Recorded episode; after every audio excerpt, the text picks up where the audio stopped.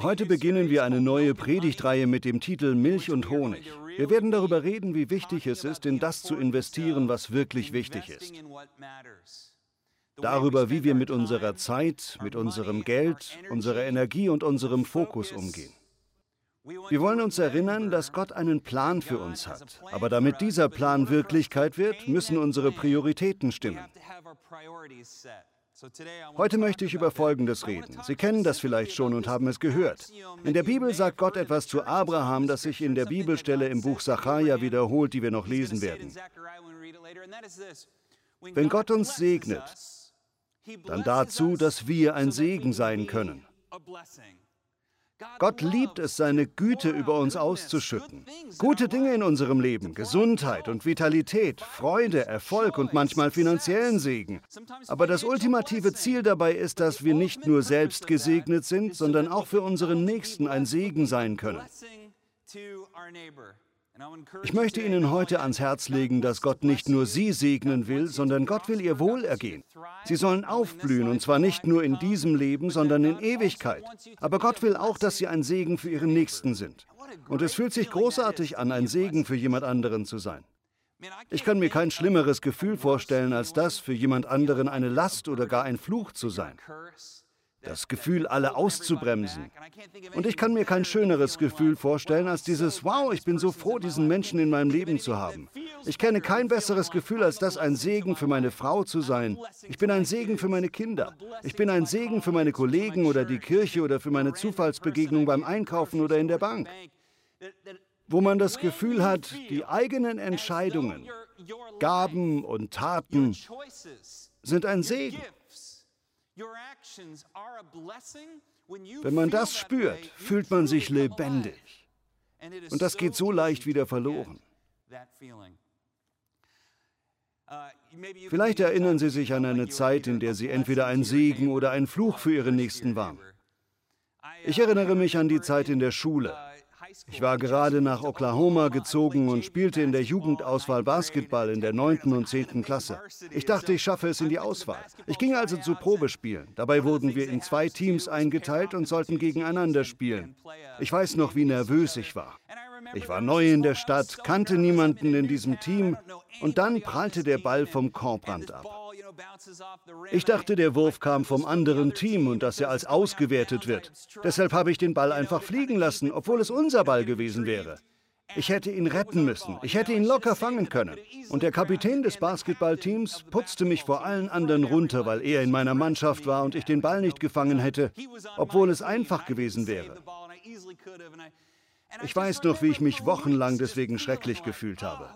Ich war nicht nur neutral gewesen, sondern hatte meinem Team geschadet. Vielleicht kennen Sie so etwas aus der Kindheit. Sie haben beim Fußball ein Eigentor geschossen. Es fühlt sich einfach schrecklich an. Das Gegenteil fühlt sich dafür umso besser an. Eines der besten Komplimente, die ich je bekommen habe, war während einer Missionsreise, wo ich einer der Leiter war. Ich hörte, wie jemand im anderen Raum sagte, Mann, ich bin so froh, dass Bobby da ist. Ohne ihn wären wir echt aufgeschmissen. Das fühlt sich so gut an. Wenn einem jemand so etwas sagt, ist das nett, es fühlt sich gut an, aber so richtig großartig ist es zuzuhören, wie jemand etwas Gutes hinter deinem Rücken über dich sagt.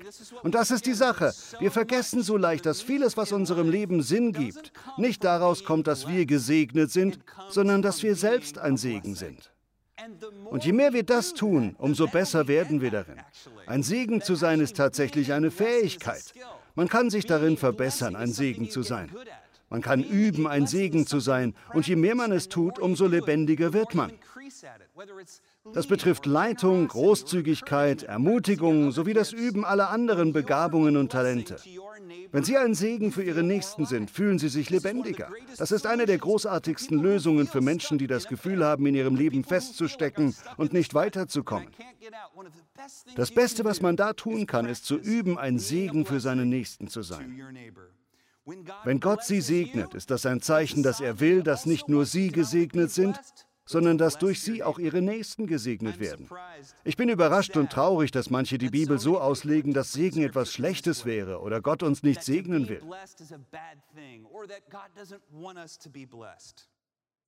Im Buch Jeremia, Kapitel 29, Vers 11, steht ein großartiger Vers. Ich liebe diesen Vers. Er ist großartig und gilt Ihnen. Ich weiß wohl, welche Gedanken ich für dich habe, spricht der Herr. Gedanken des Wohlergehens. Sagen Sie Wohlergehen. Und nicht des Leides. Ich gebe dir eine Hoffnung und eine Zukunft. Ich habe eine Frage, besonders an die, die viel Bibel gelesen haben und viel in der Kirche waren. Glauben Sie, dass Gott will, dass es Ihnen gut geht? Ich bin überrascht. Glauben Sie, dass das, was Gott in Jeremia 29, Vers 11 sagt, wahr ist? Entweder ist es wahr oder nicht. Jemand hat einmal behauptet, Jeremia 29, 11 richtet sich nur an Jeremia. Ich sagte, spinnst du? Nein, das richtet sich nicht nur an Jeremia. Jeremia hat das dem gesamten jüdischen Volk gesagt, als sie im Exil in Babylon waren. Einem Volk, das alles verloren hatte durch seine Bosheit. Einem Volk, das sich von Gott abgewandt und alles verloren hatte. Denen macht Gott ein Versprechen, dass wenn sie gut zu ihren Nächsten sind und dort, wo sie sind, gut leben, wenn sie weiterhin ein Segen für die Babylonier sind, dass er sie dann heimbringt. Und er sagt ihnen, ich weiß, was ich mit euch vorhabe. Es soll euch wohl ergehen. Das Wichtigste, was ich Ihnen heute mitgeben möchte, ist, dass Gott wirklich Ihr Wohlergehen will.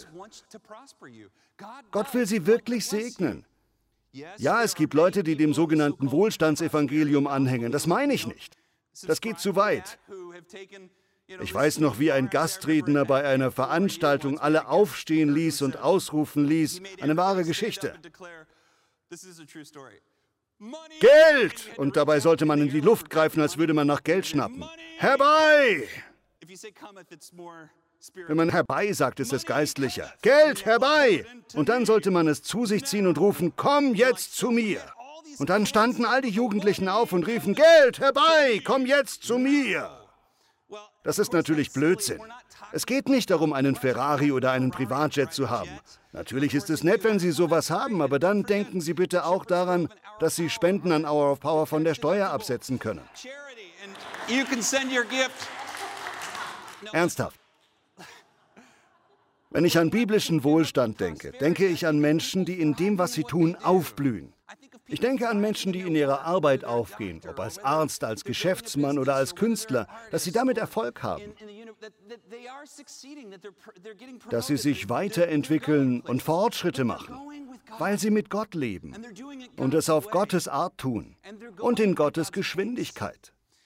Und immer noch gibt es Leute, die behaupten, der einzige Zweck des Evangeliums ist unser Wohlergehen, was natürlich nicht wahr ist. Aber genauso wie manche Menschen stolz auf das sind, was sie haben, sind andere stolz auf das, was sie nicht haben. Und beide Gruppen liegen damit falsch.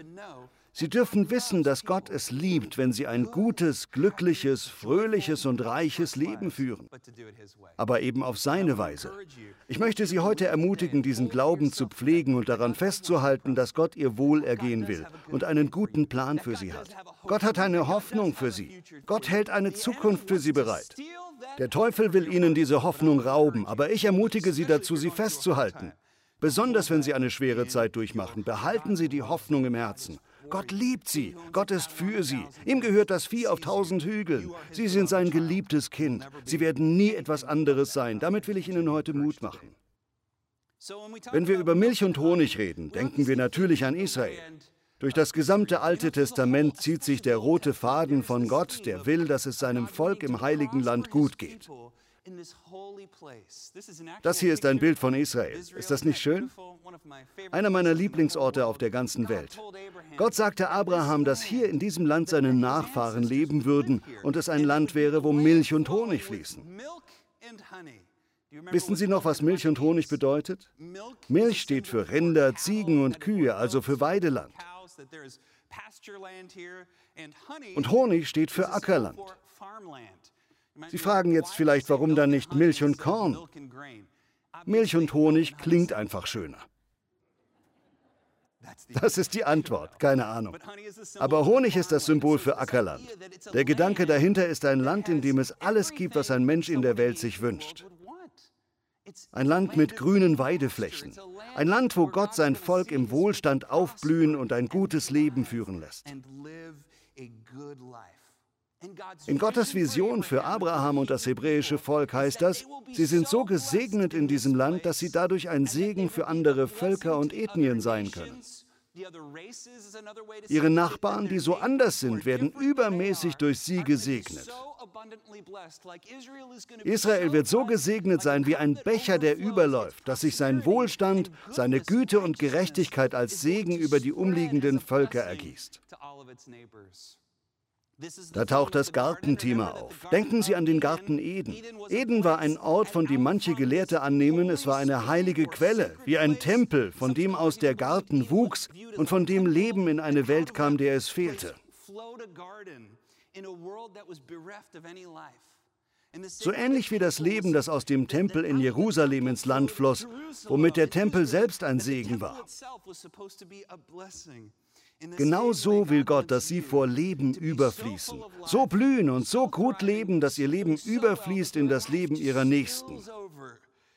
Dann sind nicht nur sie gesegnet, sondern sie erleben auch, ich bin ein Segen für meine Nächsten. Ich helfe meinen Kindern, meinen Nachbarn, meinen Freunden und sogar meinen Feinden. Und ich glaube wirklich, Gott bringt das in ihr Leben. Das ist Gottes Absicht für sie.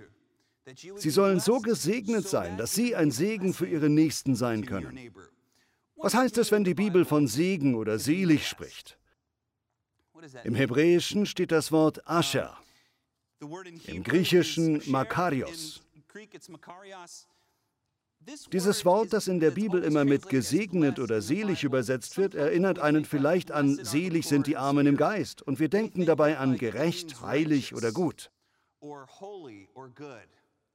Und natürlich sind Gerechtigkeit, Heiligkeit und Güte gute Eigenschaften. Aber das Wort Makarios oder Asher lässt sich besser übersetzen mit glücklich, happy. Oder vielleicht die beste Übersetzung, die so nicht rüberkommt, ist, sie führen ein gutes Leben. Sie führen das beste Leben, das es gibt, weil sie den schmalen Weg gewählt haben und auf Gottes Weise leben. Das beste Leben, das es gibt, ein gesegnetes Leben, ein gutes Leben ist das, das man für Gott lebt und für seinen Nächsten, für die in meiner Nähe. Das ist das fröhlichste, erfolgreichste und blühendste Leben, das es gibt. Ja, sicher, Ascher und Makarius beschreibt auch materiellen Segen, aber eben auch Glück und glücklich sein.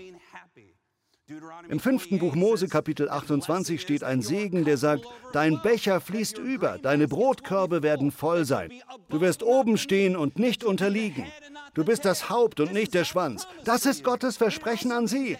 Aber es heißt auch, dass Gott nicht nur Fülle in ihr Leben bringt, wie die Bibel sagt, sodass der Himmel sich öffnet und nicht genug Raum für all den Segen sein wird, sondern auch, dass sie glücklich sind. Stellen Sie sich das vor. Stellen Sie sich Menschen vor, die nicht nur aufblühen und erfolgreich sind und deren Körbe voll sind, die oben stehen und nicht unten, die leiten und die dabei fröhlich und glücklich sind.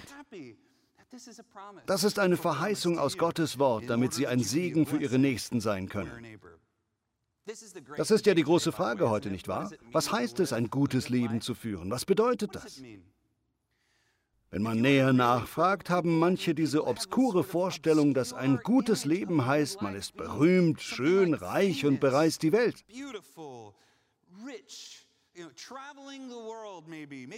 Vielleicht ist man nicht reich, reist aber ständig an schöne Orte, trifft interessante Menschen, genießt feines Essen. Andere denken, ein gutes Leben heißt, dass man akademischen Erfolg hat, die besten Studienergebnisse hat, tolle Bücher schreibt, die wichtig sind. Selbst unter Christen denken manche Pastoren, einen guten Dienst zu haben, heißt eine große Kirche zu haben, eine Megachurch zu leiten oder einen großen internationalen Dienst. Und diese Annahme, diese weltliche Sicht, nur so ein gutes Leben zu beschreiben, halte ich für schädlich. Wenn man auf Instagram oder Facebook schaut, sehen wir Leute, die ein scheinbar besseres Leben führen als wir. Aber denken Sie daran, da zeigt jeder nur sein Bestes. Niemand zeigt da etwas von seinem Streit mit dem Ehepartner. Da sieht man nichts von schlaflosen Nächten. Keiner zeigt, dass er seine Kinder oder Enkel nicht mehr kennt oder dass sie im Streit mit ihren Eltern liegen. Keiner zeigt seine Traurigkeit oder seinen Kampf gegen Sucht oder Depression. So etwas sieht man nicht. Ich fand es ziemlich spannend, wie vor ein paar Wochen eine Geschichte auf Instagram kursierte von sogenannten Influencern in Südkalifornien. Es kam heraus, dass viele von denen, die Bilder von sich in einem Privatjet gepostet hatten, in Wirklichkeit nur ein Fotostudio in einem Privatjet gebucht hatten. Hier sieht man so jemand. Sie haben diesen wunderschönen Privatjet und dort kann man sich hinsetzen und sein Instagram-Foto machen. Aber hier sieht man eben, dass eine Wand entfernt wurde und dahinter befindet sich ein Büro. Sehen Sie? Eine tolle Geschichte, oder? Und es ist ein Symbol dafür, was die Welt zu bieten hat. Das ist nichts Neues. Darüber, was es wirklich heißt, gesegnet zu sein, ist besonders für Menschen, die aufrichtig Gott suchen, manchmal sehr verwirrend. Darf ich jetzt reich sein oder nicht? Darf ich berühmt sein oder nicht? Wenn ja, wie viel davon kann ich so gestalten wie die Welt und wie viel so wie der Herr? Es ist interessant, weil das durch die ganze Bibel hindurch ein dauerndes Problem zu sein scheint. Hannah und ich lesen gern die Bibel. Ich glaube, sie liest gerade das Alte Testament durch und sie hat erst vor kurzem davon geredet, wie erstaunlich sie es findet, wie Gott die Hebräer segnen will und ihr Wohlergehen will, aber sie wenden sich immer wieder von Gott ab und irgendwelchen Götzen zu und wandern ab. Ich weiß noch, wie sie das mal so frustriert hat und sie meinte, wieso machen die das immer wieder? Aber man muss daran denken, dass es dabei um Jahrhunderte geht und Generationen, in denen dieser eigenartige Zyklus abläuft, in dem Gläubige getäuscht werden von unechten Flugzeugen. Es ist so leicht zu denken, ich nehme ein paar Abkürzungen, beuge ein bisschen die Regeln, dann bekomme ich, was ich will und bin glücklich damit. Aber der einzige Segen, der wirklich etwas wert ist, ist der Segen im Reich Gottes. Die Dinge auf Gottes Weise zu tun. Wenn wir von ganzem Herzen Gott suchen, dann denken wir an die Armen, achten auf die Einsamen, wir dienen unserem Nächsten und geben unseren Freunden und der Familie den Vorrang vor dem Geld, der Firma und der Arbeit. Wenn wir dem Bedeutsamen den ersten Platz einräumen und das weniger Bedeutsame hinten anstellen, glaube ich, wird Gottes Segen im Überfluss in unser Leben ausgießen. Das ist die Grundlage für diese Predigtreihe. Wenn ich es zusammengefasst sagen soll, dann so. Gott will, dass es ihnen gut geht. Jesus hat uns gelehrt zu beten wie im Himmel so auf Erden. Und ich sage Ihnen, im Himmel gibt es keinen Mangel. Da ist keiner krank, niemand ist depressiv. Jesus hat uns gelehrt zu beten wie im Himmel so auf Erden. Glauben Sie, dass Gott Ihr Wohlergehen will. Gott will, dass Sie in dem leben, wozu er Sie berufen hat. Aber glauben Sie auch, dass der einzige Weg, Wohlstand zu genießen, ist, großzügig zu sein und weise mit unseren Ressourcen und unserer Zeit umzugehen. Wir müssen besonders im Umgang mit Zeit und Geld auf Gottes Weg bleiben. Und wenn wir das tun, kann Gott uns segnen, ohne dass wir Schaden nehmen.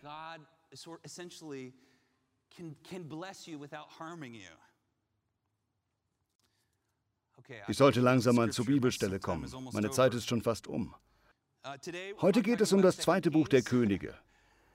Dort steht diese erstaunliche Geschichte, ich liebe sie. In der Bibel gibt es den Propheten Elia, der unglaubliche Wunder tut. Viele haben sogar, wenn es prophetisch um Jesus ging oder für heutige Juden um den Messias, die Person Elias als ein Bild für den Messias gebraucht. Er wird wie Elia oder im Geist des Elia sein. Das liegt an den Geschichten im zweiten Buch Könige, wo man von seinen unglaublichen Wundern liest.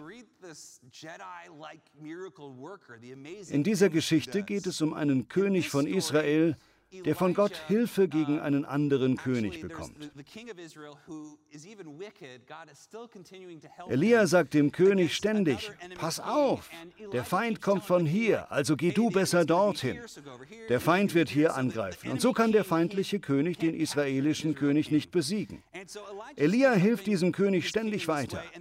Schließlich wird Elia von dem feindlichen König gefangen. Er kommt in die Stadt und umzingelt sie und die Bibel sagt, Elia schlägt die ganze Armee mit Blindheit. Aber manche Gelehrte meinen, dass er die Armee in eine Art Dämmerzustand versetzt hat, sodass sie nicht wissen, was vor sich geht, als hätte ihnen jemand auf den Kopf geschlagen. Dann führt Elia die riesige Armee von Aram in den Norden Israels nach Samaria, mitten in die Stadt. umstellt sie mit Wachen und da gehen ihnen die Augen auf und sie erkennen, dass sie völlig entwaffnet und umstellt sind. Und dann geschieht das Unglaubliche. Der König und alle Menschen haben Mitleid mit den feindlichen Soldaten. Sie brechen das Brot mit ihnen, segnen sie und lassen sie frei. Ich liebe diese Geschichte. Darauf beschließt der König von Aram, dass er diese Demütigung nicht auf sich sitzen lassen will. Er belagert die Stadt Samaria wieder, greift wieder an und beschließt sie zu erobern, und von da an wird es immer schrecklicher. Die Leute sterben am Hunger. Wenn im Altertum Städte belagert wurden, hat man die Versorgung mit Wasser blockiert und alle anderen Versorgungswege unterbrochen, sodass selbst die einfachsten Dinge knapp wurden. Dann gibt es irgendwann hygienische Probleme, weil es keine guten sanitären Einrichtungen und Abflüsse gab. Die Stadt versinkt über die Zeit in Fäkalien und Unrat und das Leid wird so unerträglich, dass es sogar zu Kannibalismus kommt. Schließlich kommen sie zu Elia und fragen, was sollen wir tun? Wir sind umzingelt von dieser Armee. Und Elia sagt, Morgen wird es Korn im Überfluss geben. Morgen wird alles im Überfluss da sein. Ihr werdet alles haben, was ihr braucht. Nicht nur genug, sondern ihr werdet mehr als genug haben. Und am nächsten Tag kommen die Aussätzigen ans Tor. Nun waren Aussätzige damals nicht nur die Leprakranken, die Finger und Körperteile verloren haben, sondern alles, was nach einer Hauterkrankung aussah, führte dazu, dass man die Stadt verlassen musste. Ich kann mir kaum etwas vorstellen, bei dem ich mich einsamer fühlen würde und trauriger wäre, als wenn ich ein Aussätziger wäre. Wenn ich Lepra bekäme, könnte ich nicht mehr mit meiner Familie zusammen sein. Ich könnte nicht mehr auf den Markt. Immer wenn ich irgendwo in der Öffentlichkeit wäre, müsste ich immer aussätzig rufen. Aussätzig, aussätzig. Überall, wo andere Menschen waren, aussätzig und jeder musste Abstand von ihnen halten. Und so wurden Aussätzige oft wie Müll behandelt. Sie mussten am Stadttor um Essen und um Geld betteln und selbst wenn sie fähige Arbeiter waren und nicht wirklich krank, durften sie nicht mit anderen zusammen sein. Und nun kommen diese vier Aussätzigen ans Tor, die wahrscheinlich wie Dreck behandelt worden waren, nie viel hatten und denen es nie gut gegangen war. Vielleicht sind sie auch wütend auf die Leute in ihrer Stadt. Und sie sind auch am Verhungern. Sie sehen die schreckliche Lage. Die Stadt ist von dieser Armee belagert und in der Stadt sterben alle. Und schließlich sagen sie zueinander, wenn wir hier bleiben, sterben wir auch. Wenn wir in die Stadt zu den anderen gehen, sterben wir mit ihnen. Wenn wir aber zu der Armee gehen und sie um Mitleid bitten, werden sie uns vielleicht etwas zu essen geben und sich um uns kümmern. Die vier Aussätzigen packen also mitten in der Nacht ihre Sachen, laufen hinüber und grüßen die Armee. Als sie dort ankommen, sehen sie, dass alle weg sind. Sie hatten keine Ahnung. Ich glaube, dass die Soldaten wegen Elias Prophetie dachten, dass die Ägypter kommen, oder sie dachten, sie hätten Pferdewagen gehört. Jedenfalls hatten sie eilig ihr Lager verlassen, hatten alles stehen und liegen lassen und waren nach Aram geflohen. Und die Aussätzigen sind jetzt in diesem leeren Lager, das voller Essen, Korn und Vieh und Vorräten ist, mit allem, was man braucht, um eine Stadt zu belagern und alles in Hülle und Fülle. Dann fangen sie an, das ganze Gold und Silber, das Korn und die Kostbarkeiten zu sammeln und bringen sie an geheime Orte, vergraben sie und sagen, wir sind reich. Wir sind reich. Aber plötzlich überfällt sie dieses schwere Gefühl und der bedrückende Gedanke, das können wir unseren Nächsten nicht antun. Das ist der Augenblick der Wahrheit. Das werden viele so erleben. Sie wurden wie Dreck behandelt oder vielleicht hat man sie übersehen oder ihr ganzes Leben ignoriert. Und dann plötzlich kommt diese Glückssträhne und man kommt an einen Scheideweg, so wie die Aussätzigen. Sie standen vor der Entscheidung, sollen wir unsere Nachbarn strafen und sie ihrem Leid überlassen und all das Gute für uns behalten?